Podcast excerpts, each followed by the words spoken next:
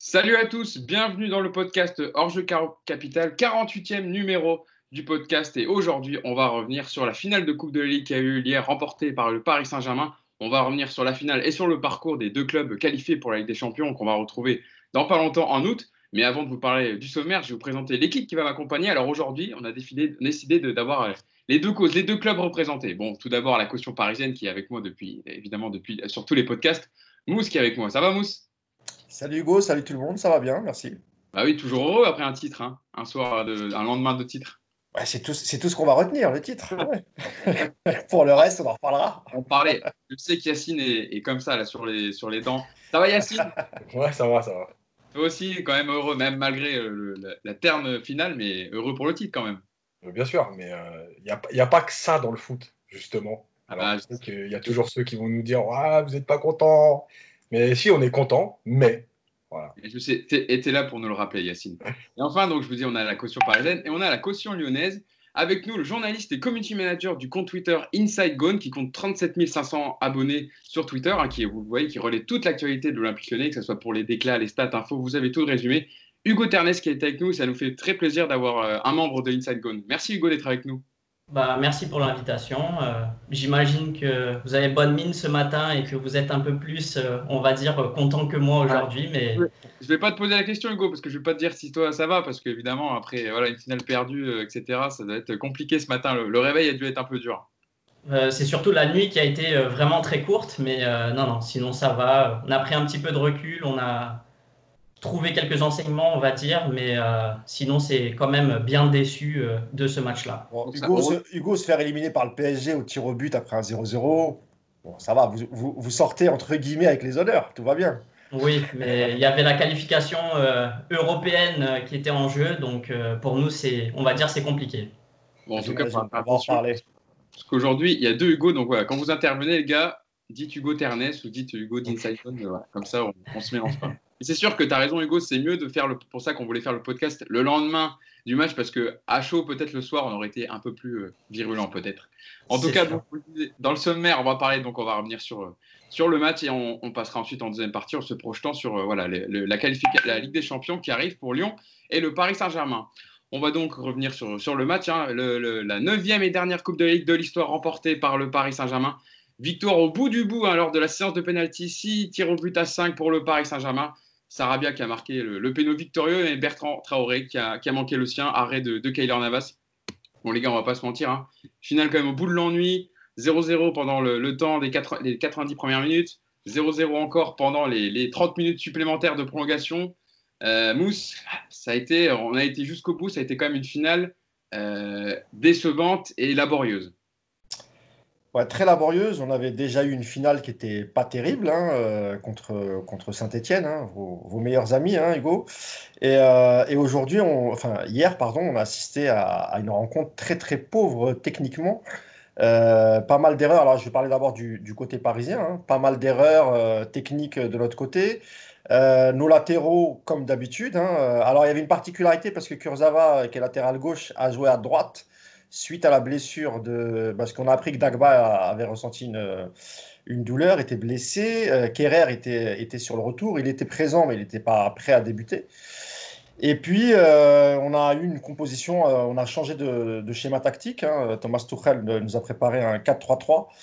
Donc, non, non, un match difficile avec une bonne demi-heure lyonnaise qui a joué très haut, qui s'est inspiré un peu de ce qu'a fait Saint-Etienne la semaine dernière et qu'après 35 minutes, ça a été un peu, un peu plus difficile pour les Lyonnais. Euh, on les a un peu moins vus en fin de première mi-temps, et puis ensuite en deuxième mi-temps, ça a été plus que, plus que difficile. Et de notre côté, on n'a pas su profiter, on n'a pas su profiter de ça. Donc, euh, on rentrera dans le détail, mais euh, comme tu l'as précisé, euh, le, la prolongation, c'était une véritable purge. Quoi. Moi, ça faisait longtemps que je n'avais pas vu jouer euh, le PSG, enfin qui balançait devant, qui dégageait comme ça à l'emporte-pièce. C'était. Ouais, on, on, y reviendra, mais à la fin, c'est vrai que c'était carrément des dégagements du gardien sur, sur le pauvre Neymar tout seul. Hugo, toi justement, qu'est-ce que tu fais comme enseignement? Qu'est-ce que tu tires de, de, ce match un peu voilà, froid au lendemain d'une finale perdue? Et qui pourrait peut-être priver Lyon On attendra le parcours en, Ligue des Champions, mais peut-être d'Europe depuis 1996. Ça n'est pas arrivé depuis 1996 que Lyon ne soit pas qualifié en Coupe d'Europe.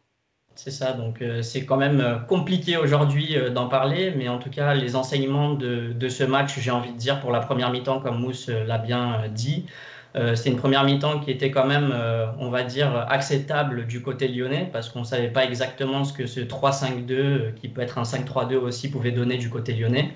Parce qu'on s'est quand même préparé avec les matchs amicaux par rapport à ce système-là.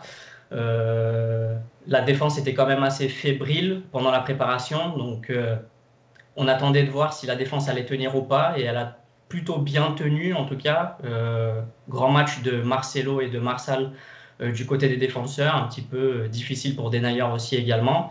un pressing assez haut, comme Mousse l'a dit aussi également, donc ça faisait plaisir à voir. Euh, après, pour la deuxième mi-temps, c'était un petit peu plus compliqué euh, dans le sens où euh, les organismes n'étaient pas habitués évidemment à jouer à une intensité aussi haute parce que quand même il faut le dire que la préparation des Lyonnais, même si c'est des oppositions qui sont ben, moyennes voire faibles aussi également, euh, c'était quand même euh, compliqué de enchaîner avec un match contre le Paris Saint-Germain.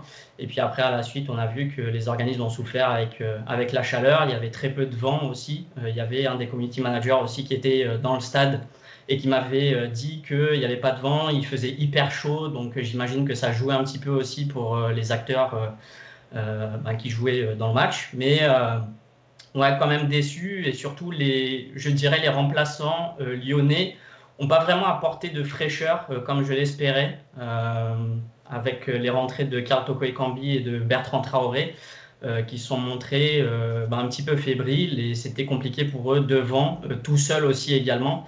parce que un des soucis de, de, ce système de jeu que Rudy Garcia a, apporté à l'Olympique lyonnais, c'est que ben, en attaque, on l'a vu avec Moussa Dembélé qui a aussi été transparent pendant quasiment l'intégrité du match et même Fils de Paille un petit peu aussi c'est que euh, on est avec deux attaquants esselés qui sont euh, ben, très peu sollicités par euh, le milieu de terrain aussi, qui, ben, parce qu'on a eu quand même cette bataille au milieu du terrain avec Marquinhos Verratti, Cacré et Bruno Guimaraes, mais ouais, une finale assez compliquée du niveau de l'OL. Après, j'imagine que la chaleur a, un peu bousculé le tout parce qu'il faisait quand même très chaud.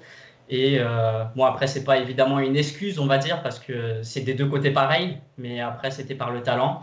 Et euh, ben, je rejoins un petit peu Mousse quand même sur euh, ben, cette, euh, pas cette purge, mais je veux dire, c'est quand même une bonne finale, on va dire. mais il manquait énormément d'engagement, en tout cas du côté lyonnais, qui ben, devait aller chercher cette place qualificative à la fin. Et j'ai trouvé que ben, dans certains joueurs, c'était compliqué.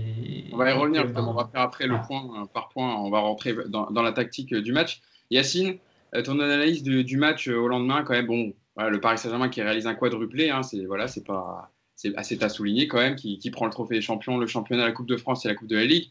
Mais en dehors de ça, voilà, on, va rentrer un peu dans, dans le vif du sujet. Euh, Tourelle qui est passé en 4-3-3, mais c'est vrai que ce qui concerne le Paris Saint-Germain, du point de vue tactique et sur l'intensité, c'est quand même inquiétant avant, avant l'Atalanta.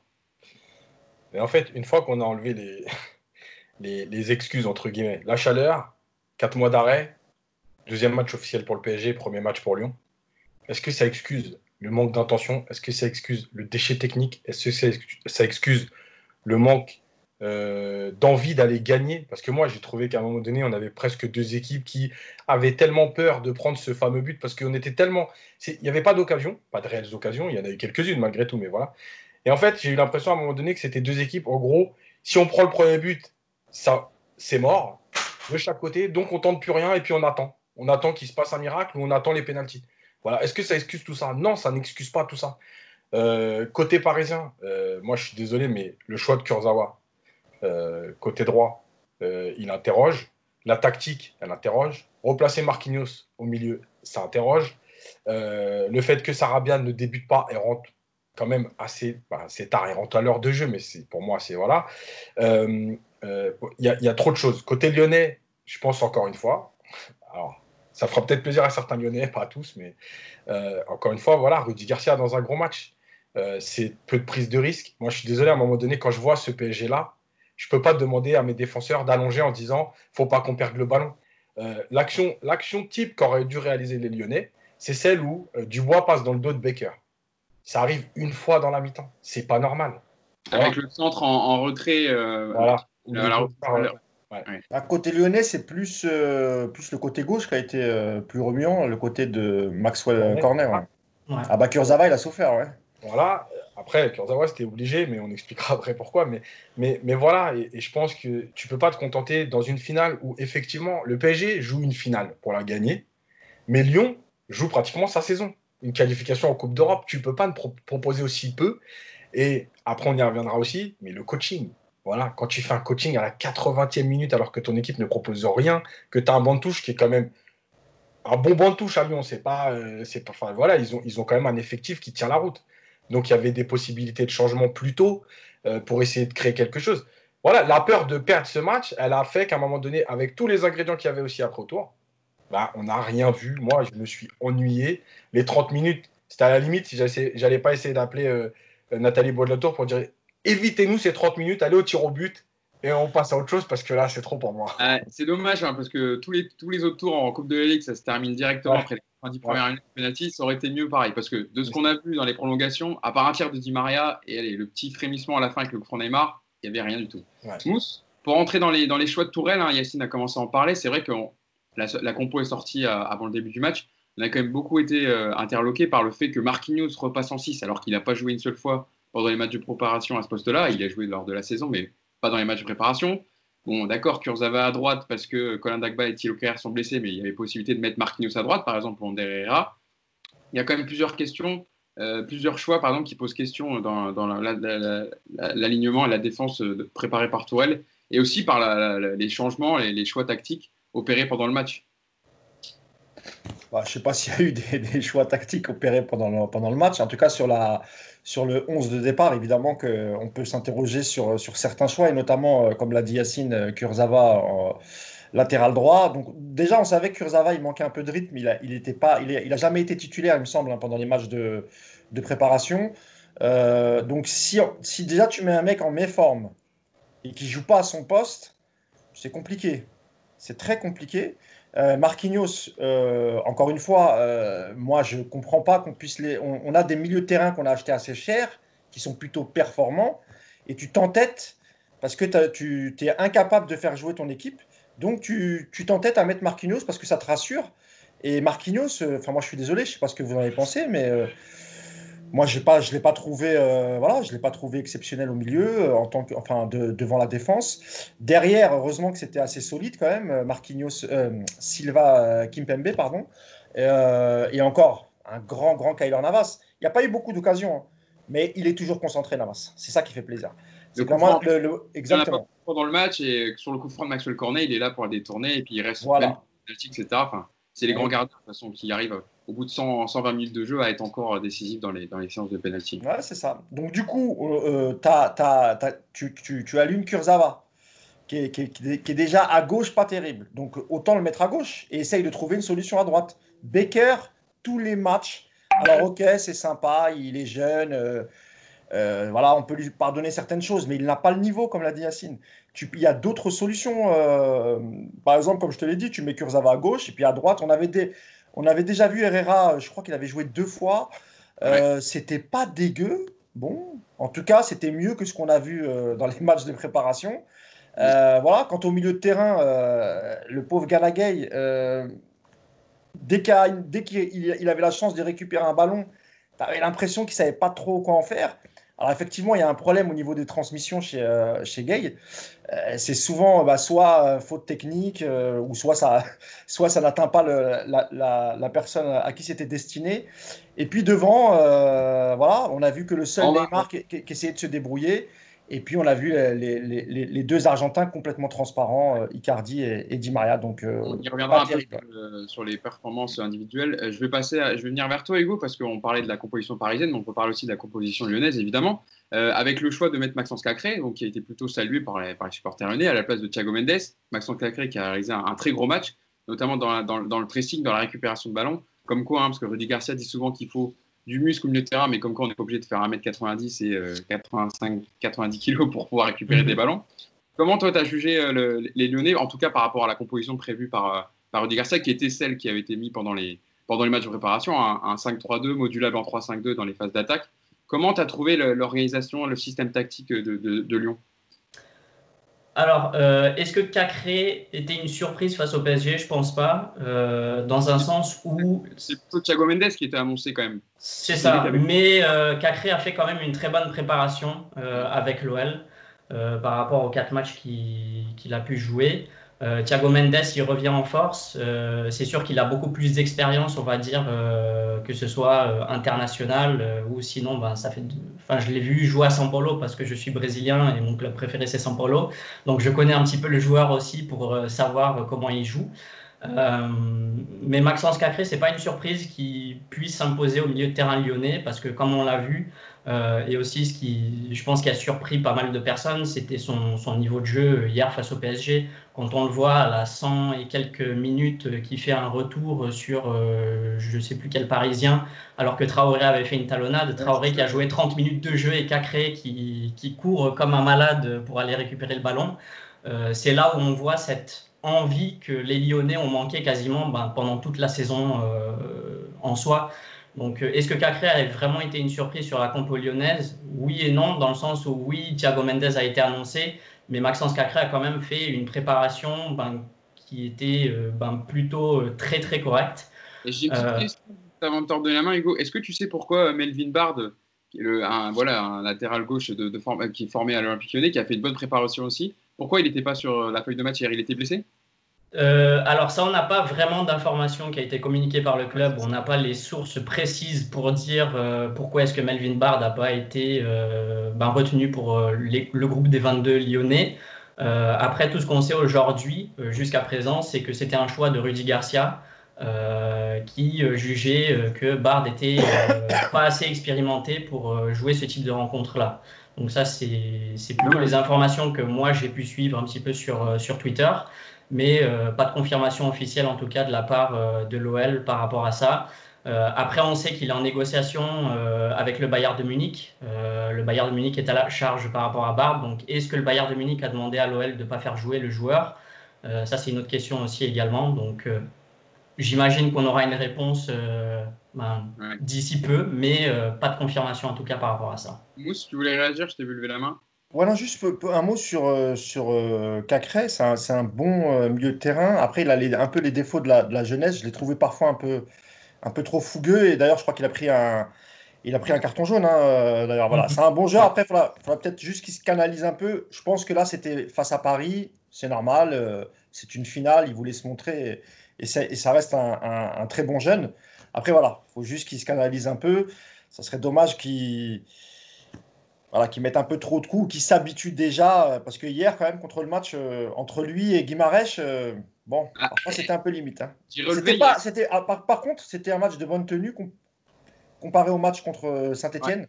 Il n'y a pas eu de, de, de, méchantes fautes, de vilaines fautes ou de, de réactions un peu. parce qu'on sait que parfois, les rencontres entre Lyon et Paris, souvent, ça peut. Il y a des petits. voilà. Tu sais pourquoi, Mousse? Parce qu'à chaque fois que Neymar il y avait une faute sur lui, c'était un Brésilien qui lui faisait. Donc euh, à chaque fois, il se, prenait, il se faisait un sourire, il se prenait la tête. On l'a vu avec Raphaël, on l'a vu avec, euh, avec Marcel. Donc euh, c'est pour ça que ça se passait bien, tu vois. Mais en fait, moi, voilà, mais tu sais, tu te rappelles le podcast précédent, j'avais dit, moi, ma crainte, c'est parfois un peu Marcelo qui, parfois, il sort de son match et voilà. Et ben, hier, bon, voilà, ça va, ça a été.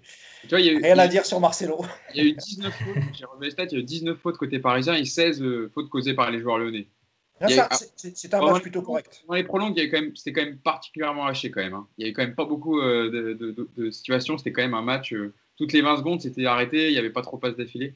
Euh, Yacine, après avoir fait, on va rentrer un peu dans, le match. c'est vrai que les Lyonnais, et ça va servir peut-être au Paris Saint-Germain, parce qu'ils ils évoluent dans un système que l'Atalanta va utiliser, un 3-5-2. Ils ont beaucoup gêné les Parisiens, les Lyonnais, dans l'intensité. Ils ont pressé très très haut. Alors on peut penser aussi peut-être qu'ils ont beaucoup donné dans les 30 premières minutes et qu'ils ont laissé un peu de force parce que Hugo l'a rappelé, il y a eu, évidemment, il y avait la, chaleur qui, euh, a, qui a beaucoup gêné euh, les, joueurs dans les organismes. Euh, ils ont beaucoup gêné les Parisiens. Alors après, c'est un peu descendu, mais je pense que Lyon aurait pu largement faire mieux parce que c'était un pari fébrile et un pari pas dans son niveau de la saison qui était voilà, qui n'est pas encore à 100% par rapport à Lyon qui a repris l'entraînement deux semaines avant et qui est un peu mieux préparé, on va dire, physiquement.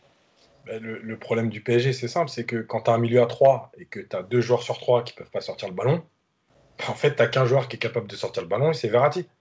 Donc, j'ai pas envie de dire que c'est facile de presser, mais évidemment que c'est plus facile que si tu avais par exemple un Paredes qui est aussi capable de sortir le ballon, de tenir le ballon et de jouer un peu long pour sortir.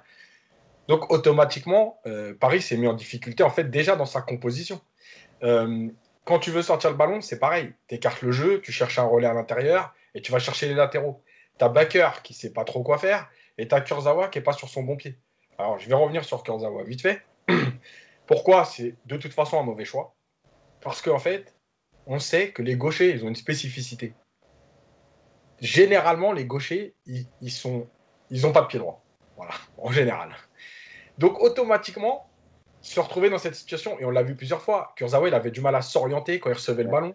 Mm. Il avait du mal à chercher des passes parce qu'en fait, il était orienté à l'intérieur du jeu, alors que c'était là où il y avait la densité. Donc on l'a vu qu'il était en difficulté, mais c'est pas de sa faute. Euh, évidemment qu'il y avait déjà le choix Herrera, qui pouvait aussi. Euh, mais je vais revenir sur Marquinhos. En fait, Marquinhos, le problème, c'est que, évidemment que moi, je ne suis pas euh, fan de Marquinhos à droite. Maintenant, en fait, quand tu fais ta compo, tu te dis, est-ce que je mets Kurzawa ou est-ce que je mets Marquinhos? Évidemment que je mets Marquinhos, parce que déjà, Marquinhos, il sait défendre. C'est un poste qu'il a occupé plusieurs fois, notamment avec Laurent Blanc. Et contre Chelsea, par exemple, je me rappelle, il avait fait un très très bon match à droite. Et en plus de ça, est-ce que tu mets Marquinhos à droite ou au milieu? Mais il t'apporte rien au milieu. Donc, mets-le à droite, au moins tu as ta défense, elle tient la route.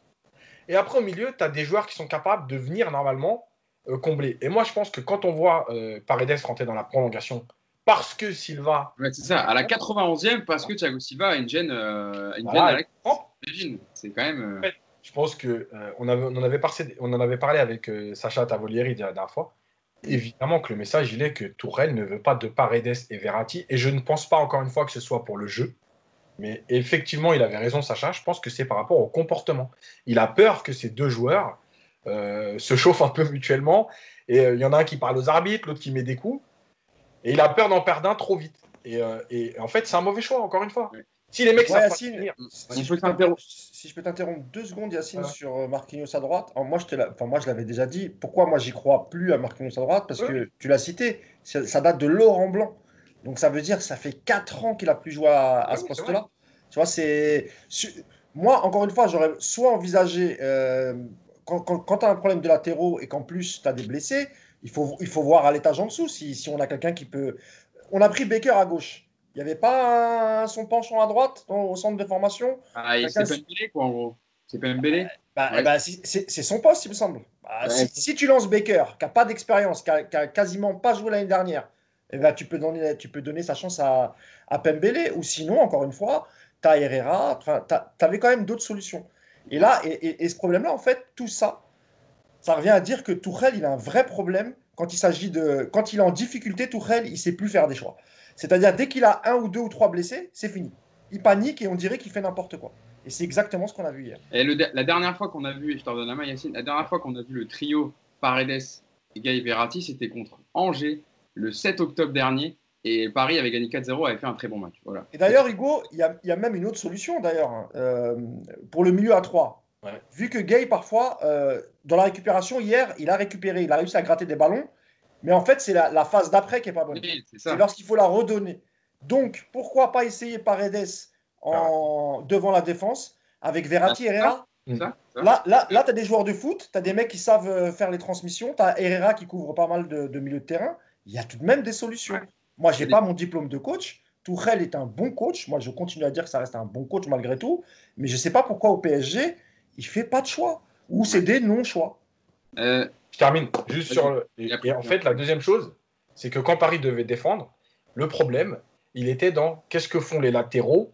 Je ne parle même pas avec le ballon, mais dans le pressing. Est-ce qu'ils allaient chercher les latéraux lyonnais ou est-ce qu'ils restaient entre deux? Et finalement, ils sont toujours restés entre deux. Et l'action, encore une fois, je reviens à cette action, l'action où Dubois passe dans le dos de Becker, elle est typique de ce qu'aurait dû faire Lyon dans ce système-là. Profiter justement de, du doute des latéraux parisiens dans le placement pour plonger dans leur dos et, amener du surnom devant, sauf qu'ils ne l'ont jamais fait parce qu'ils ont eu peur. Et la dernière chose, je termine sur Tourelle, euh, la conférence de presse de fin de match où il dit euh, ah, justement, je voulais revenir après. Ouais. Tu voulais parler des points positifs pendant. Oui, le seul point. Euh, voilà. En fait, pourquoi? Parce que Moussa en a parlé. En fait, moi, pour moi, Tourelle, euh, encore une fois, je ne remets pas en cause ses, qualités de coach parce qu'il a montré des choses à Dortmund, etc. Il n'y a pas de problème et moi, je suis rien du tout. Je suis personne. Le seul truc, c'est que depuis l'année dernière, je trouve qu'il y a des moments de tension. Il y a des moments où il est très souriant, il y a des moments de tension. Et ces moments de tension, comme par hasard, dans ses choix de match, il n'est pas bon. Dans ses choix de compos de départ, il n'est pas bon. Et en fait, j'ai l'impression qu'il est pris par cet enjeu-là. Sa conférence de presse d'après-match, il dit Ouais, c'est quoi C'est quoi? Il y a 99 points positifs et vous cherchez le centième. C'est pas vrai. Parce que déjà, il n'y a pas 99 points positifs. Yacine, Yacine, tu sais, je, l'expliquerai pourquoi. Il répond à Dominique Sévrac. Et ça, c'est très important. On, va, je, vous expliquerai on, va, on reviendra après. Je vais me tourner vers Hugo pour parler justement, vous parler du milieu de terrain. C'était intéressant. Justement, je vais me tourner vers le milieu de terrain lyonnais, Hugo, euh, avec composé de Bruno Guimarèche, Oussema Mawar et Maxence Cacré. On a vu Bruno Guimarèche qui a été pas mal pris quand même en tenaille par Marquinhos, qu'il n'a pas laissé trop développer. Euh, on a vu Oussema Mawar, mais c'était plus par fulgurance. Alors, il a eu des actions de grande classe Notamment, j'ai encore en tête la percée où il dribble 2-3 joueurs, où il met dans le vent. milieu de terrain. Ouais, ouais, exactement. Donc, mais ça a été trop par, par intermittence. Comment tu as jugé, toi, le milieu lyonnais? Euh, Notamment, je pense, tu as été satisfait, je pense, en première période où ça a été plutôt bien réalisé. Euh, ça coulissait bien, c'était un vrai bloc. Et en deuxième période, c'était un peu plus timoré, peut-être, ou au moins dans le, dans, le, dans le lien entre le milieu et l'attaque euh, lyonnaise. En tout cas, euh, juste pour revenir à ce que Mousse avait dit sur Maxence Cacré par rapport à son carton jaune euh, et par rapport à sa jeunesse, je trouve qu'il a très bien, euh, il a très bien ben, fait par rapport à ses intentions. Évidemment. N'hésite pas, juste Hugo, je te coupe. N'hésite pas si tu veux prendre la parole. Il n'y a pas de souci. Je vous laisse parler en tout cas, mais oui, il n'y a pas de souci pour ça. T'inquiète. Les couper. Mais en tout cas, pour Cacré, il a très bien géré son match. C'est sûr qu'il a été très agressif et j'imagine que ça a été une consigne de Rudy Garcia en tout cas.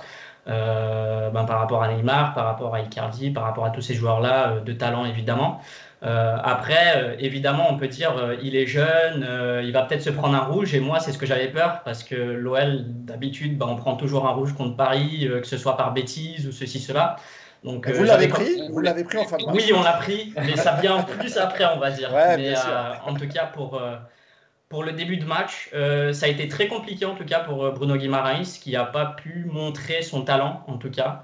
Euh, parce que c'est un joueur de talent. Juninho a très bien repéré ce joueur d'Atlético Paranaense. il a manqué, on va dire, d'intensité au milieu de terrain. Il a manqué, on va dire, de, cohérence un petit peu de jeu avec Oussem Aouar et Cacré. J'avais l'impression que Cacré et Aouar, ils géraient le milieu de terrain et que Guimaraes était un petit peu bah, on va dire, euh, de travers ou à côté euh, de ce milieu-là.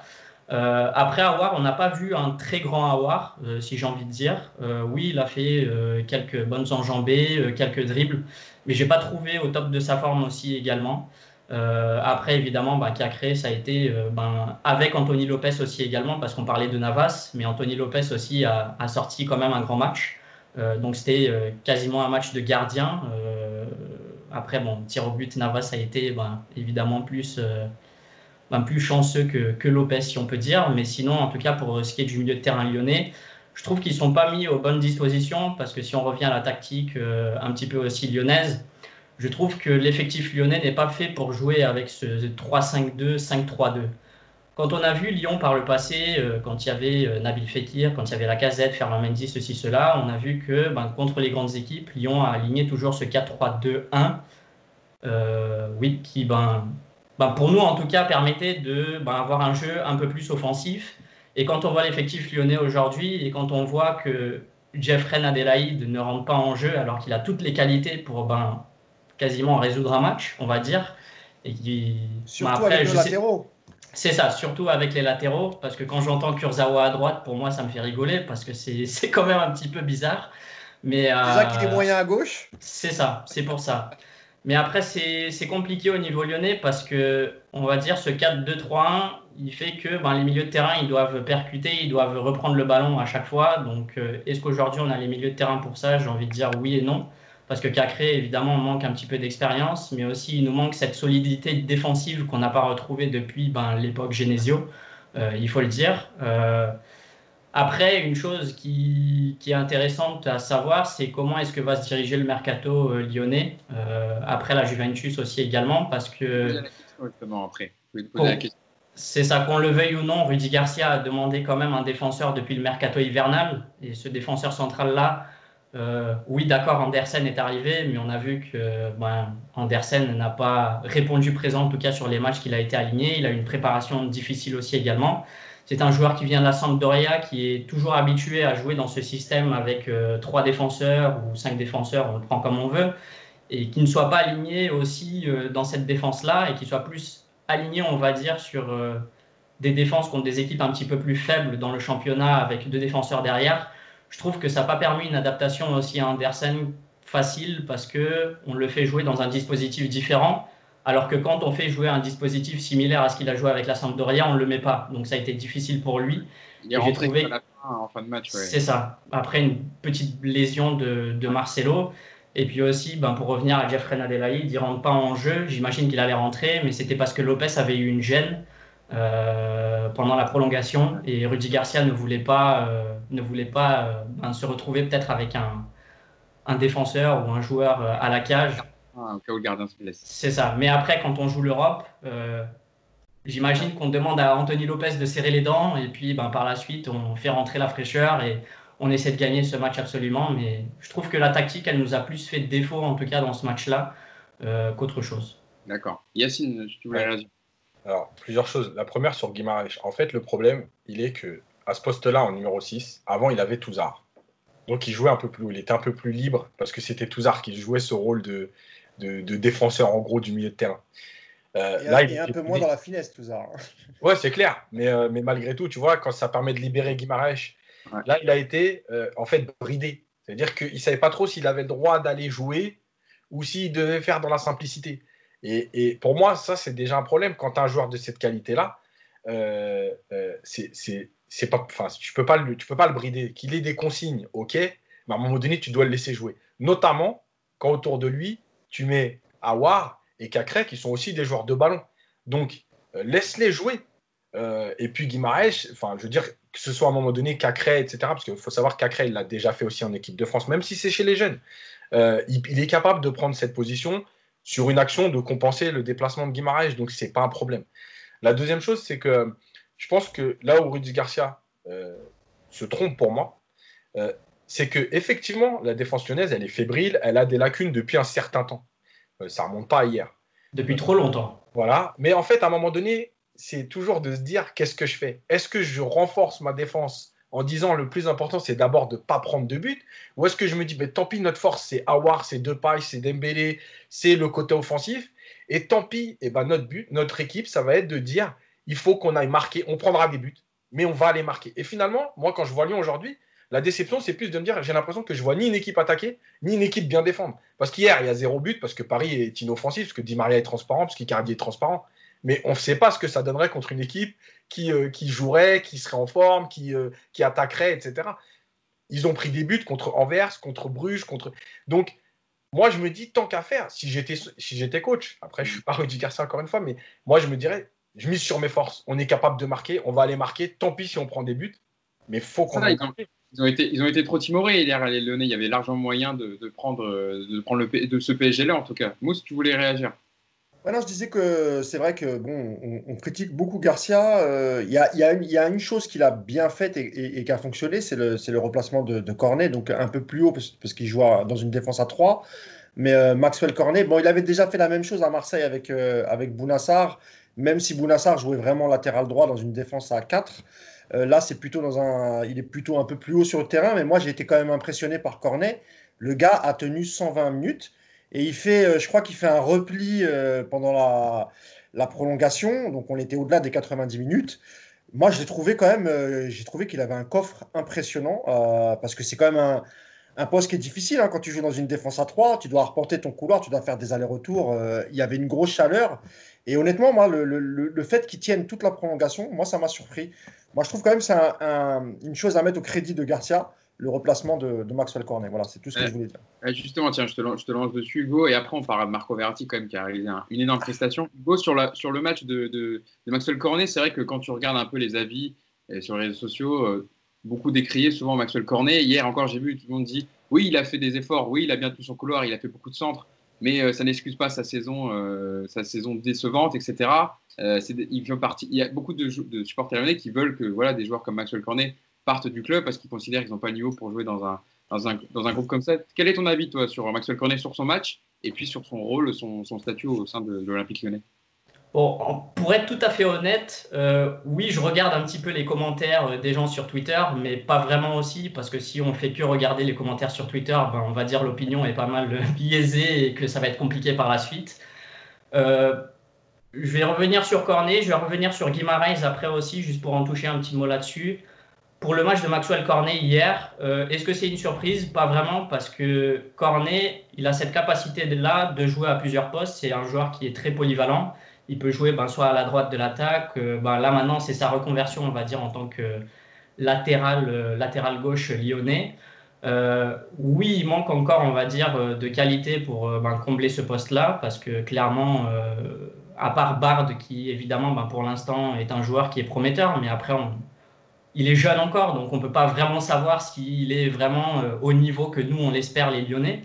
Euh, mais en tout cas, pour l'instant, Maxwell, euh, il fait un travail, ben, comme on l'a vu contre Paris, que ben, pendant les grands matchs, de toute façon, on l'avait vu. Euh, bon, après, c'était pas le même poste, on va dire, mais contre Manchester City l'année dernière, c'est un joueur qui ben, était toujours là au rendez-vous dans les grands matchs. Contre Paris, il a toujours très bien joué aussi également. Donc, après, pour sa reconversion, oui, j'étais surpris. Euh, je trouve que oui, il a des défauts. Euh, c'est surtout au niveau de l'attaque offensive qu'il a des défauts. Donc c'est peut-être pour ça que Rudy Garcia l'a mis un petit peu plus dans la défense aussi également. Euh, ses qualités défensives, ben, pour moi, elles sont justes. je veux dire, on l'a vu courir pendant 120 minutes, ce qui a fait, ben, j'imagine, plaisir à, beaucoup de Lyonnais ben, qui l'ont décrié évidemment. Mais en tout cas, pour moi, j'ai trouvé un Maxwell Cornet très, très stable, en tout cas de cette défense je pense qu'il va s'installer en tout cas pour la saison 2020-2021. Euh, bon, après, euh, à voir selon les recrues lyonnaises. Mais euh, en tout cas, il est bien parti pour, pour continuer à ce poste-là. Et après, pour revenir sur, sur Guimaraes, c'est un petit peu compliqué pour lui, je dirais, surtout à partir du système de jeu où Guimaraes, c'est pas vraiment un milieu défensif central, c'est plus un milieu relayeur. pour avoir vu le championnat brésilien à plusieurs reprises, on va dire, euh, Atlético Paranaense, le club où il était, il joue plus en 4-2-3-1 et en U21 euh, au Brésil aussi également. Bah, il joue plus en 4-1, 4-1 ou en 4-2-3-1 aussi également. Donc lui, il a plus ce rôle de, un petit peu comme Awar, d'aller euh, vers l'avant, de profiter des espaces, etc.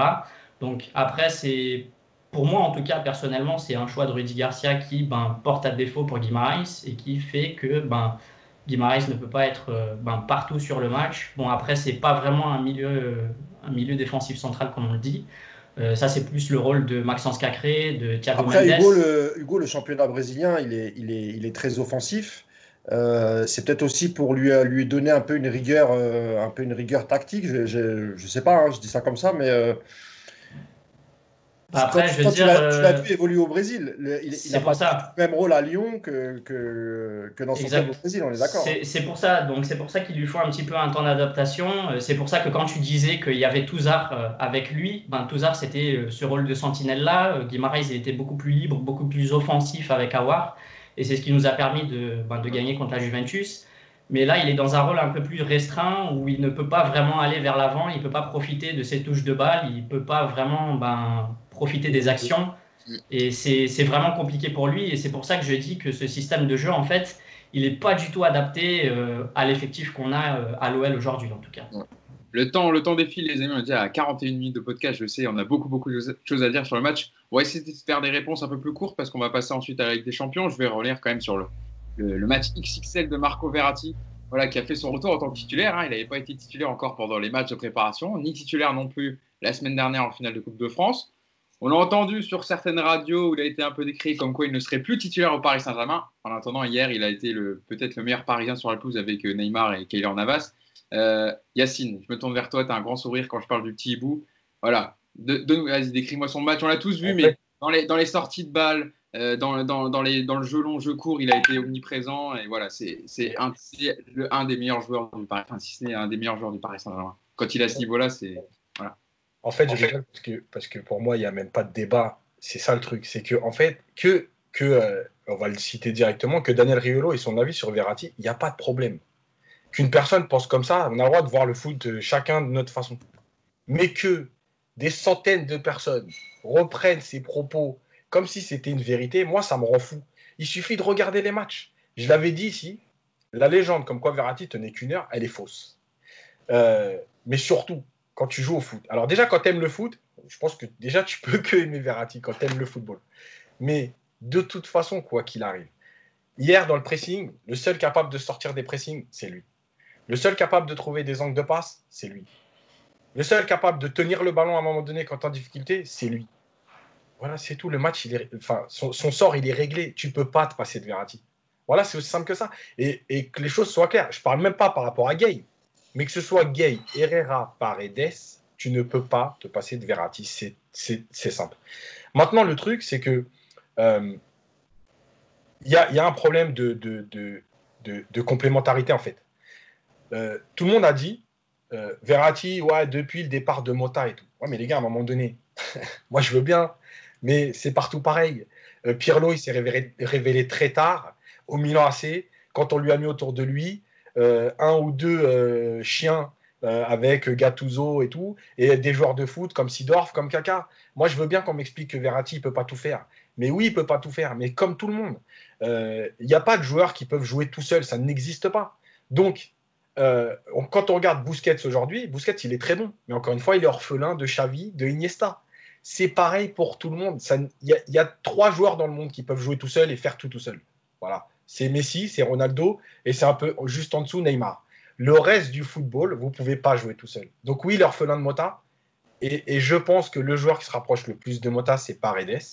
Mais on les voit jamais ensemble. Voilà. Et ça, c'est un vrai problème. je ne suis pas d'accord, Yacine. Tu as dit qu'il n'y a, que Ronaldo, Messi et, l'étage en dessous, Neymar. Euh, moi, je suis désolé, hein, Bertrand Traoré, euh, voilà. C'est pas possible de dire ça. C'était une petite pique pour, euh, pour l'ami Hugo. Je sais pas si vous savez, mais Bertrand Traoré est toujours dans les tendances Twitter euh, ce matin, en Rhône-Alpes en tout cas. Ah, oui, je sais qu'il a une grosse cote auprès des supporters. Ah, bah, ça c'est clair. C'est partie de la charrette que les joueurs, les joueurs au club la saison prochaine. Après, euh, je crois qu'il y a quelques, il y a quelques pistes, hein, Bertrand Traoré, pour partir, euh, Hugo. Oui, il y en a quelques-unes déjà. Euh, c'était Everton, il me semble, qui avait pris la charge par rapport à Bertrand Traoré.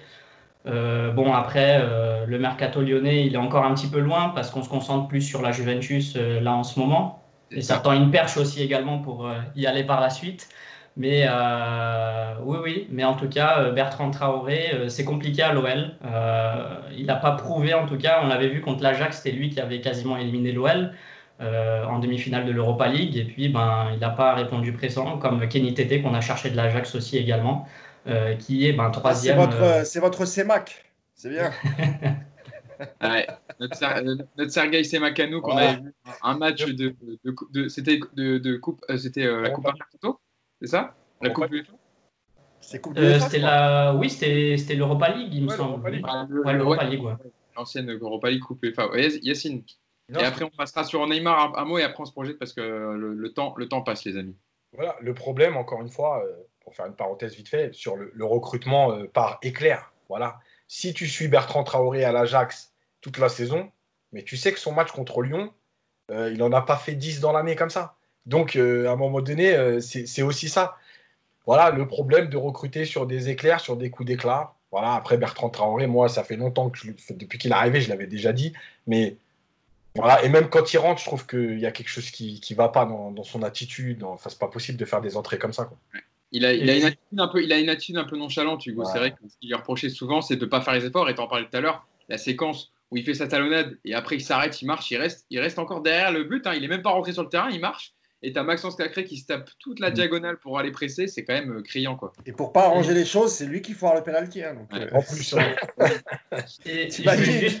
c'est ça. Et je vais juste revenir sur un point euh, qui paraît quand même... Hugo, parce qu'il nous reste très peu de temps. Rapidement, Hugo. Pas de souci. Mais un point qui est quand même assez important, c'est que depuis que Juninho est arrivé, depuis l'année dernière, je crois que c'était le 28 mai 2019, il avait rappelé en conférence de presse qu'il voulait plus de ces joueurs-là, qui, avaient, qui mettaient plus l'intensité, euh, qui n'était plus bon, euh, qui, ben, pendant les matchs, on va dire, assez décisifs contre les plus petites équipes, on va dire, eh ben, n'avait rien à faire là. Et depuis euh, ce temps, et on voit qu'en Paris hier, ce problème n'a toujours pas été réglé. Donc il sera impératif, en tout cas pour le mercato lyonnais, de faire un petit peu une refonte, on va dire, sur le système de jeu, sur l'effectif aussi lyonnais, parce qu'il y a un petit peu de balayage à faire, on va dire. Mais en tout cas, Juninho aura une très très grosse tâche pendant le mercato d'été au mois d'août. Parce que sinon, là, ça va commencer à faire sa deuxième année. À part Bruno Guimaraes, je veux dire, il n'a pas prouvé en tout cas qu'il était le directeur sportif, ben, on va dire, parfait pour l'OL. Donc Juninho aussi a sa part de responsabilité là-dedans et doit faire ses preuves en tout cas pour, euh, pour l'OL. Euh, Mousse, un dernier mot sur, sur le match quand même, parce qu'on n'a pas parlé, c'est quand même euh, une des parties, de, une des, un des points clés de la partie. C'est l'animation offensive du Paris Saint-Germain qui n'a pas du tout fonctionné. On a vu un Di Maria, on va dire, qui s'est beaucoup caché, qui n'a pas eu beaucoup de jus, qui voilà, qui n'a pas cherché beaucoup les ballons, qui a eu des choix peu fructueux. On a vu un Neymar très esselé où c'était beaucoup la tactique du Paris Saint-Germain. À un moment, on donne le ballon à Neymar et on voit ce qu'il fait. Icardi, euh, avant sa sortie, il a touché 9 ballons. Euh, voilà, une prestation fantomatique comme contre Saint-Etienne. Euh, à part Neymar, c'est vrai que ça a été compliqué dans l'animation offensive. Hein. Oui, puis ils ont. On n'a pas vu de plan de jeu en fait. C'est ce qu'on reprochait beaucoup de joueurs en protection et nous aussi on le dit ici, c'est qu'il n'y a pas de plan de jeu lisible. Ça fait deux ans que Tourelle est là et on a du mal à, voir ses préceptes, une philosophie de jeu. On l'a vu encore hier, quoi. C'est assez criant. Ouais, en plus, on peut pas trop mettre, on, on, peut pas mettre ça sur le compte de la fatigue parce qu'ils ont quand même eu une semaine entre les, entre les deux finales. Euh, le seul facteur, évidemment, il en parlait Yacine tout à l'heure, c'était la chaleur. Donc ça, effectivement, c'est un peu, un peu plus difficile. Mais Icardi, c'est pas quelqu'un qui court beaucoup. Donc lui, ce qu'on lui demande, c'est d'être un point de fixation ou faire, essayer de faire quelques appels. On n'a pas vu tout ça. On n'a pas vu tout ça. On, on, les, les a pas vus presser, gêner les, les, Lyonnais non plus. Euh, le, seul, euh, le seul du trio offensif qui a essayé, tenté, euh, bah, c'est Neymar, comme d'habitude. C'est l'accélérateur de jeu. Mais tout seul, il peut. Voilà, quand il n'y a personne, quand il n'y a pas d'animation, quand ça ne bouge pas devant toi, etc., c'est très compliqué de, de, créer quelque chose ou, d'essayer d'apporter le danger. Donc, alors, il manquait effectivement un élément offensif parce qu'ils ont joué dans un autre système, en, en 4-3-3. Mais de toute façon, même quand ils sont 4 devant, ils font plus ou moins les, les mêmes matchs. Donc, euh, ouais, moi, je trouve ça très inquiétant. Euh, il n'y avait pas beaucoup de solutions sur le banc. Et on en avait parlé, euh, Yacine en avait parlé dans le podcast précédent en disant que ce serait dangereux parce qu'il n'y avait pas beaucoup de solutions. On avait quand même Choupeau, il me semble, qui était sur le banc. Il aurait peut-être lui aussi. Pardon? Draxler qui avait joué 0 minutes. Oui, il y avait aussi, il y avait aussi Draxler. Mais je pense que quelqu'un comme Choupeau-Moting, qui avait un peu de confiance, qui a pris un peu de confiance pendant les, matchs amicaux, peut-être avec son poids, sa taille un peu remuant, qui, qui travaille un peu plus bah, peut-être qu'il aura apporté quelque chose de supplémentaire. Moi, je trouve ça un peu inquiétant si Mbappé n'est pas remis sur pied. Euh, l'animation offensive contre l'Atalanta Bergame, il va, falloir montrer autre chose. Et c'est vrai que Yacine, il n'aurait pas fait tâche Choupo-Moting hier parce que dans la, dans la participation du jeu, parce que dans un 4-3-3 comme ça, Icardi ne sert à rien en fait parce que c'est un attaquant de surface, donc il ne revient pas pour aider à la construction du jeu. Donc c'est problématique dans un, dans un système comme ça. Et en plus, juste pour finir, et en plus tu as les deux latéraux qui n'ont pas fait un seul centre. Hein. Euh, même, même, Icardi pouvait même pas compter sur ça.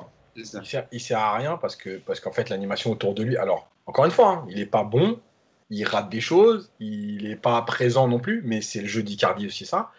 Et en fait, c'est un problème parce qu'autour de lui l'animation c'est pas la bonne. C'est aussi simple que ça. Euh, maintenant, il y, a un truc, c'est que euh, on l'avait dit ici, on l'a dit dans des papiers. C'est Mousse d'ailleurs qui disait euh, Tourelle il s'occupe des titulaires. franchement, quand tu vois le nombre de changements que tu as le droit de faire sur les deux derniers matchs, quand tu vois la chaleur, quand tu vois que tu es en pleine préparation et que tu vois que tu as des joueurs qui sont à 0 minutes, le message il est très clair. J'ai 14 joueurs, 15 joueurs peut-être à la limite. Les autres, franchement, à part une catastrophe, une hécatombe, vous ne jouerez pas une minute. Parce qu'à un moment donné, Draxler, Choupo, euh, on peut faire ce qu'on veut, mais tu peux peut-être en avoir besoin contre l'Atalanta à un moment donné dans le match. Là, ils ont 0 minutes depuis 15 jours. Alors, ok, ils vont peut-être faire euh, une partie du match contre Sochaux, le match amical, mais on sait très bien ce que ça vaut. Donc en fait, les mecs, ils n'auront rien pendant un mois. Et tu vas te dire quoi? À un moment donné, contre l'Atalanta, je vais leur donner un quart d'heure et je vais attendre quelque chose d'eux. Mais enfin, faut, faut quand même mettre. Enfin voilà quoi. Et en plus de ça, si Di Maria était exceptionnel, que tu te dis, je peux pas toucher, il est en pleine forme, je le laisse. Et... Di Maria, ça fait quand même deux, les deux derniers matchs, c'est catastrophique. Et, d'ailleurs, à un moment, tu sais, quand il est lancé, à un moment, là, as l'impression, tu comprends pas pourquoi il l'attend pas Jamais, il peut, il a pas de jambes non, mais je veux dire, il l'attente même pas. Enfin, je veux dire, là, il est quoi Il a 10 mètres du gardien, il, il, est en retrait pour Neymar. Ouais, mais parce qu'il n'a pas de jambes. C'est-à-dire qu'il sait qu'il. D'ailleurs, tu l'as vu sur, une contre... sur un long ballon par-dessus, à un moment donné, il fait une frappe qui, qui arrive à 2 à l'heure sur euh, Lopez. Ouais, il a, il a plus de jus. Ouais, ouais il n'a pas de jambes. Euh, des fois, il a 3 mètres d'avance, il peut même pas aller au bout des courses. Ouais.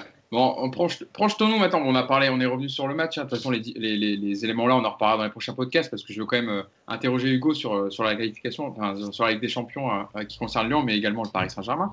Projetons-nous donc sur la Ligue des Champions. Le PSG affrontera l'Atalanta le 12 août. Lyon jouera son huitième de finale retour contre la Juventus le 7 août, donc dans six jours. Euh, ils avaient gagné un 0 à l'aller, un but de Luca Touzard. Hein. Malheureusement, Hugo qui est parti à l'Hertha Berlin, que vous n'aurez plus pour, pour, le match retour. Euh, je disais Encore un potentiel ballon d'or, Luca Touzard. Ça. Euh, je lisais quelques déclarations, Hugo, de Rudy Garcia après le, après le match hier. Alors, je te les lis et après, je te fais réagir dessus. Tu vas me dire, toi, comment tu vois justement ce huitième de finale retour par rapport à ce que tu as vu hier sur la préparation, etc. quand on lui, on lui, demandait son sentiment après le, la, la, défaite, cet échec, il disait ils ont été, euh, je, lis, je cite Rudy Garcia, ils ont été meilleurs que nous sur l'exercice tir au but. Euh, Navas est parti du bon côté une fois. On aurait pu se montrer plus dangereux en deuxième mi-temps. C'était un match fermé. Il n'y a, eu pas beaucoup d'occasions. Quelques frappes parisiennes pour des parades de Lopez.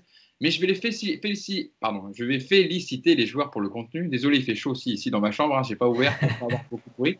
On n'a pas à rougir. Et quand on lui demande que faudra-t-il faire à Turin donc pour passer ces huitièmes de finale, il répond il faudra qu'on soit un peu meilleur offensivement pour marquer mais c'est une bonne base de travail.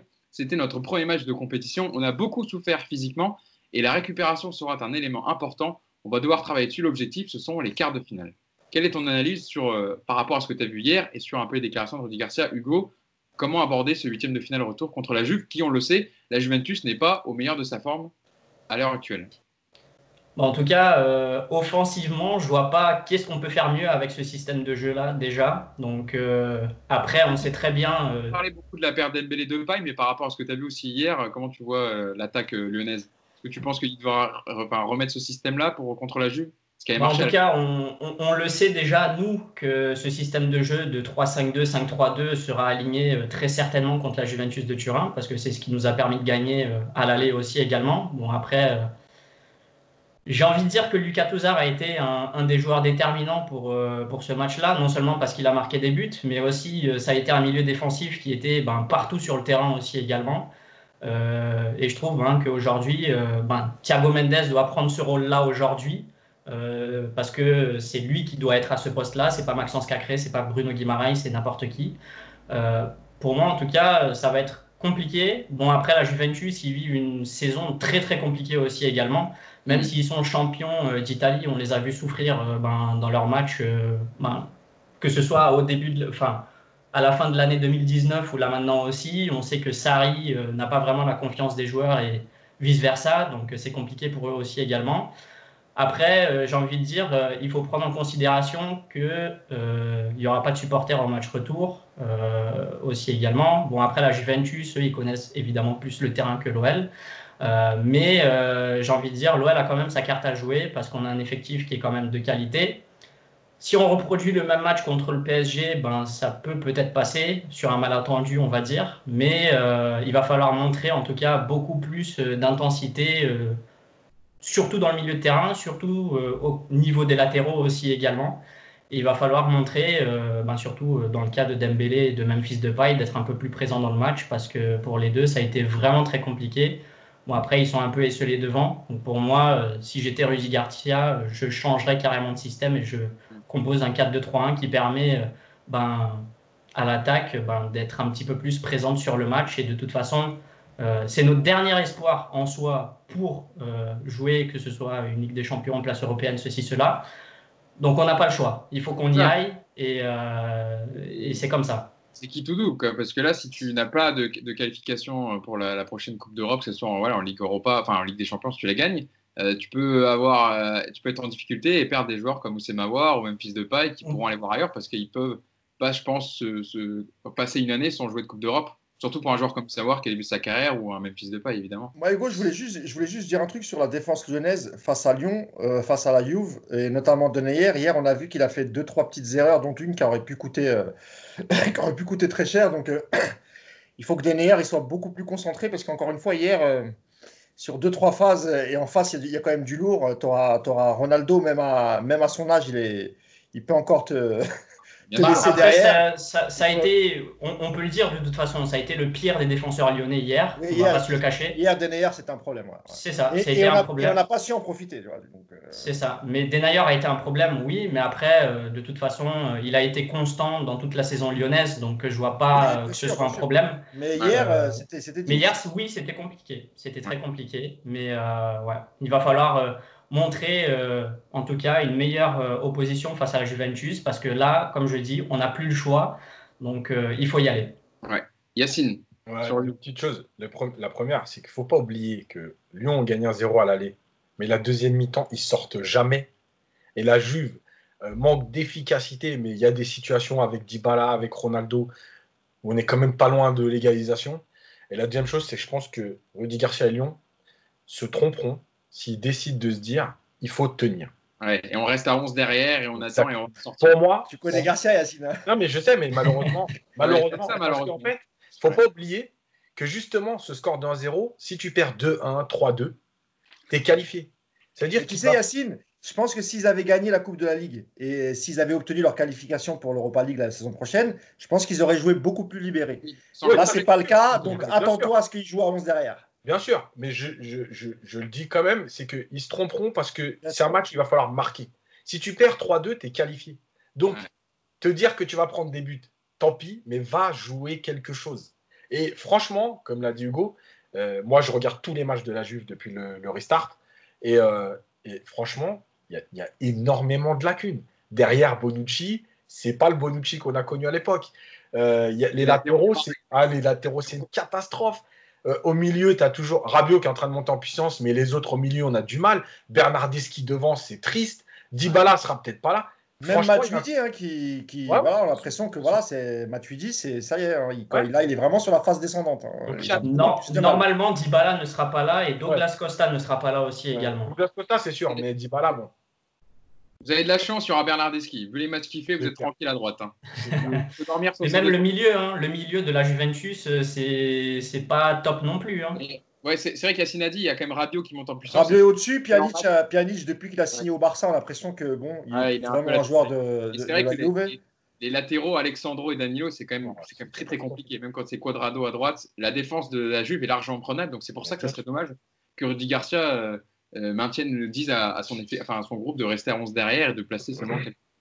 Alors on va passer, euh, on reviendra sur le après, mais sur le, le PSG Atalanta. Euh, je, vais je, vais prendre les déclarations de, l'autre entraîneur de la soirée, Thomas Tourel, qui s'est projeté donc sur, sur le match de Ligue des Champions. Il a parlé du niveau d'intensité qui sera différent contre l'Atalanta. Donc je cite Thomas Tourel il y aura encore plus d'intensité contre l'Atalanta ils ont un grand, grand avantage.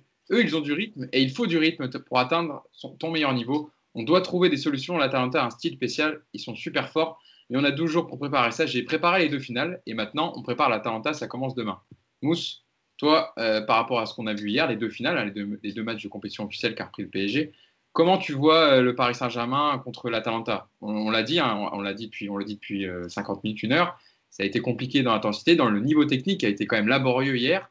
Comment tu vois, toi, ce, quart de finale contre l'Atalanta On est à, le 1er août à 11 jours du quart. La seule chose qui me rassure sur l'Atalanta, c'est que comme c'est une équipe qui ne calcule pas, euh, donc il y a des motifs d'espoir. C'est-à-dire que contrairement par exemple à Lyon hier, qui a joué une bonne demi-heure et ensuite on a senti que évidemment ils ne voulaient pas perdre ce match et peut-être aller euh, au tir au but. L'Atalanta, c'est pas ça. L'Atalanta, eux, ils vont jouer pour gagner. Ils vont, prendre les mêmes risques qu'ils prennent face à, au dernier de, de, de Serie A. Donc après, nous, il va nous manquer quelques éléments devant euh, pour pouvoir faire la différence comme euh, Kylian Mbappé. Après, euh, il y aura peut-être un miracle, il sera peut-être présent. Je, Hier, on l'a vu, hein. il, marchait à peu près correctement. Oui, mais je ne vais pas m'arrêter à ça parce que voilà, on sait qu'il peut marcher correctement, ah, mais ça reste, ça reste fragile et je ne crois pas qu'on prenne de risques et qu'on l'aligne, même s'il ne boite plus et même s'il ne ressent plus de douleur. Donc voilà, il, sera là pour les demi-finales. il sera là pour les demi-finales. Ah oui, c'est bah oui, ça. Et, euh, et, je pense aussi que les joueurs euh, vont se responsabiliser parce que c'est un match, il n'y a pas de match retour en fait. Si tu gagnes, tu passes en demi-finale. Donc on n'est pas, on pas dans le même état, on ne sera pas dans la même configuration qu'une finale de Coupe nationale. Euh, là, tu peux, en plus, tu es archi favori sur le papier. Si tu te fais éliminer ah, ça, restera entre guillemets encore un peu la honte parce que tu te feras éliminer par euh, l'équipe euh, la moins expérimentée du, tournoi. Maintenant, il va falloir que Thomas Tuchel travaille, trouve le, juste milieu. Là, je parle du milieu de terrain ce qu'on a vu hier, c'est pas la bonne formule. Je pense pas que ce soit la bonne formule. Il y a peut-être autre chose à, à essayer. Et on sait qu'il n'y aura pas Di Maria. Comment tu vas utiliser Sarabia? Quelle animation offensive? Voilà. Je pense qu'ils ont quoi, 10 jours, 2 semaines pour, pour se préparer Même pas 10 jours. Hein. Ils ont 10 jours. C'est le 12-13. voilà. Il y a le match contre Sochaux. Je ne sais pas s'il sera diffusé à la télé, si on pourra. Ouais, il sera sur... Non, il sera pas diffusé sur Bein Sport. parce que c'est un match, je pense que c'est apparemment c'est un match de préparation euh, caché entre guilquets. C'est pour ça, moi ah, j'avais ce doute là, donc. Euh, D'accord, ok. Ça veut dire que nous, on ne pourra même pas étudier euh, ce qu'a fait Thomas Tuchel. Il n'y aura pas de journaliste, à mon avis. Je, sais, je crois que c'est au Parc des Princes d'ailleurs. Ah je crois que c'est fait exprès. Oui, oui, c'est ce que j'avais cru comprendre aussi, donc c'est pour ça que je, je, je posais la question. Maintenant, voilà, il reste 12 jours. Il va falloir travailler un bon, le, meilleur système avec les joueurs les plus frais, quitte à, quitte à, mettre une surprise. Et, et voilà, euh, on sent qu'Icardi, il n'est pas frais. Il n'est pas prêt physiquement, etc. Et eh ben, il a abusé sur les barbecues euh, avec les Sud-Américains, c'est ça? Écoute au, écoute, au match retour, euh, Tourelle l'avait pas mis. Il avait, ça avait choqué un peu tout le monde. S'il n'est pas prêt, il faut pas le mettre. Tu as d'autres solutions. Donc voilà, il y a du travail. Il va falloir trouver la bonne solution. Yacine, quelle question tu te poses, toi? Euh, Déjà, il faut arrêter de vendre la peur, comme il a dit Mbappé. Euh, non, mais en fait, en fait la clé du match, elle sera, elle sera physique. Moi, je vois des joueurs du PSG qui n'ont pas de jambes. Il y en a deux, trois qui, ont, des jambes, mais qui retrouvent des jambes. Parce que malgré tout, Neymar, par rapport euh, entre Saint-Etienne et là, je l'ai trouvé quand même plus en jambes. mais malgré tout, je vois des joueurs qui n'ont pas de jambes. Voilà. Donc, et même Sarabia, son entrée, pas terrible. Ouais. Est-ce que c'est pas un peu la frustration de ne pas avoir débuté le match euh Après, il y a deux choses. La première, c'est qu'effectivement, je pense que Paris a travaillé sur les deux finales, en s'en servant comme d'une préparation et en voulant les gagner. Euh, maintenant, on passe à autre chose. Le truc, c'est que la, vraie clé, elle sera de côté athlétique. C'est-à-dire que si les joueurs ont des jambes, s'ils sont capables de répéter les efforts, de subir un peu de pressing, mais de sortir vite, etc. Voilà, encore une fois, ça passera. Maintenant, si tu n'as pas ces qualités-là, si devant, tu n'as pas des appels pour partir dans le dos de la défense, etc., sortir, franchement, Paris va souffrir. Paris va souffrir parce que malgré tout, l'Atalanta, comme l'a dit Tourelle, ils viennent de jouer 12 matchs. Euh, et même s'ils sont un peu dans le dur, alors on ne sait pas si c'est de la gestion ou s'ils sont dans le dur. Avec deux potentiels blessés, euh, Il y en a un, c'est sûr. Hein. José voilà. c'est pas une sûr. Hein. Apparemment, il rentre pour. Palomino, dont on n'est pas encore certain. Il rentre pour euh, raison personnelle. Mais, mais malgré tout, ils ont du rythme. Et ils ont un banc qui a prouvé qu'en rentrant, il était capable d'apporter. Eh. Donc voilà, maintenant, eh ça arrêtera un match. Quand tu as, as, un jeu mis en place et que tu as des, des, des, on va dire, as un jeu conçu voilà, par euh, Gasperini toute l'année, tu peux mettre n'importe quel joueur rentrer dedans ça marche quand même. Voilà, ce qu'on n'a pas euh, trop au Paris Saint-Germain. Hugo, euh, je te laisserai la fin. Toi, par, par, rapport à ce que tu as vu aussi du Paris Saint-Germain hier, je ne sais pas si tu avais pu voir la finale de Coupe de France contre Saint-Etienne. J'imagine que quand oui, oui, quand même. Regardez. Euh, toi, comment tu vois justement le PSG par rapport à ce que tu as vu des, de, de, leurs deux matchs en compétition, en compétition de reprise contre l'Atalanta? Euh, bah moi, en tout cas, je suis plutôt confiant pour le PSG parce que de toute façon, le PSG a le meilleur joueur de leur côté, qui est Neymar, évidemment. Après, on sait très bien que l'Atalanta, c'est quand même une grande équipe italienne qui a marqué 98 euh, buts en 37 matchs. Donc, euh, c'est quand même beaucoup de buts, on va dire. Mais après, qui en prend euh, aussi beaucoup. Qui en prend quand même aussi beaucoup. Bon, c'est pas la pire défense d'Italie non plus. mais bon, la défense est quand même assez fébrile. on est dans une configuration ben, qui est anormale à cause du Covid. bon, après, j'ai envie de dire, c'est dans un terrain neutre. Euh, sans supporters aussi également, c'est un seul match. Donc euh, pour moi, à titre personnel, je pense que ça sera plus les individualités qui vont prôner sur ce genre de match-là, parce qu'on sait comment ça se passe de toute façon en Ligue des Champions et dans les matchs à haut niveau. Donc le PSG, bah, évidemment, euh, va devoir bah, trouver, bah, on va dire, une solution en tout cas pour cette défense-là, parce que c'est quand même assez compliqué, en tout cas d'un regard lyonnais, en tout cas. Mais bon, parisien, après, ça peut être différent. Mais euh, sinon, je suis assez confiant pour le PSG. Après, euh, Icardi, c'est vrai qu'il y a quand même pas mal de questions. Bon, après, moi, je suis brésilien, donc je suis pas bien placé pour le dire non plus. Mais euh, parce que je sais que les Argentins, ils disparaissent un petit peu dans tout ce qui est compétition, finale, ceci, cela. Donc, c'est un petit peu compliqué.